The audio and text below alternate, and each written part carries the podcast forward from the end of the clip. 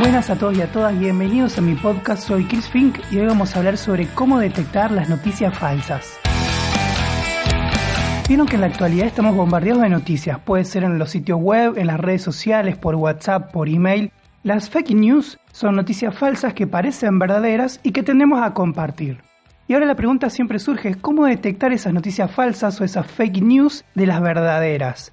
Hay una técnica que recomienda Facebook y News Museo Net que se llama escape, por las iniciales de las palabras que lo componen. La E es de evidencia. Siempre hay que preguntarse, ¿es real esta noticia? ¿Se puede sostener por los hechos? ¿Existen pruebas de lo que se está contando? Hay que ver los nombres, los números, lugares, cualquier documento que mencione para poder comprobar si es real. La S es de surgimiento. ¿Es una noticia o es una opinión? ¿Quién la hizo? ¿Puedo confiar en el que la escribió? Hay que fijarse quién es el autor, es decir, quién escribió la nota, quién es el editor, en qué medio está saliendo, si alguien puso plata, es decir, que patrocinó esa nota. También hay que ver qué usuarios lo compartieron. La C es de contexto. Hay que preguntarse cuál es el panorama general de la noticia o dónde está inserta ese hecho. Hay que ver si es la historia completa o si le faltan partes. La A es de audiencia. ¿A qué público apunta esta noticia? Hay que ver las imágenes y el lenguaje que usa. La P de escape es de propósito. ¿Por qué se hizo esto?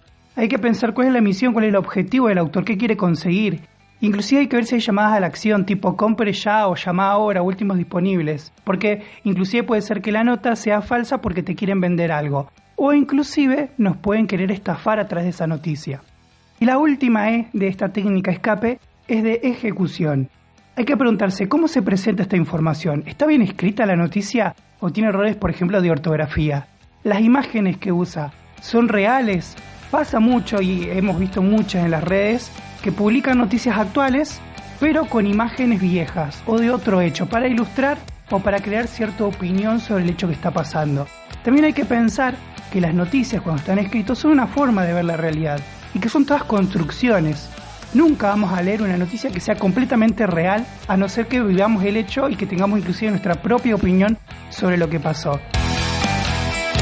Siempre que te encuentres frente a una noticia, pregúntate si hay evidencia, dónde surgió, cuál es el contexto, cuál es la audiencia, cuál es el propósito y cómo está ejecutada esa noticia para poder distinguir las noticias reales de esas fake news o de esas noticias falsas que hoy hay mucho dando vuelta.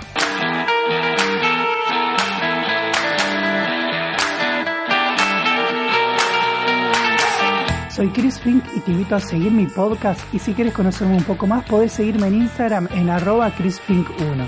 Estamos conectados.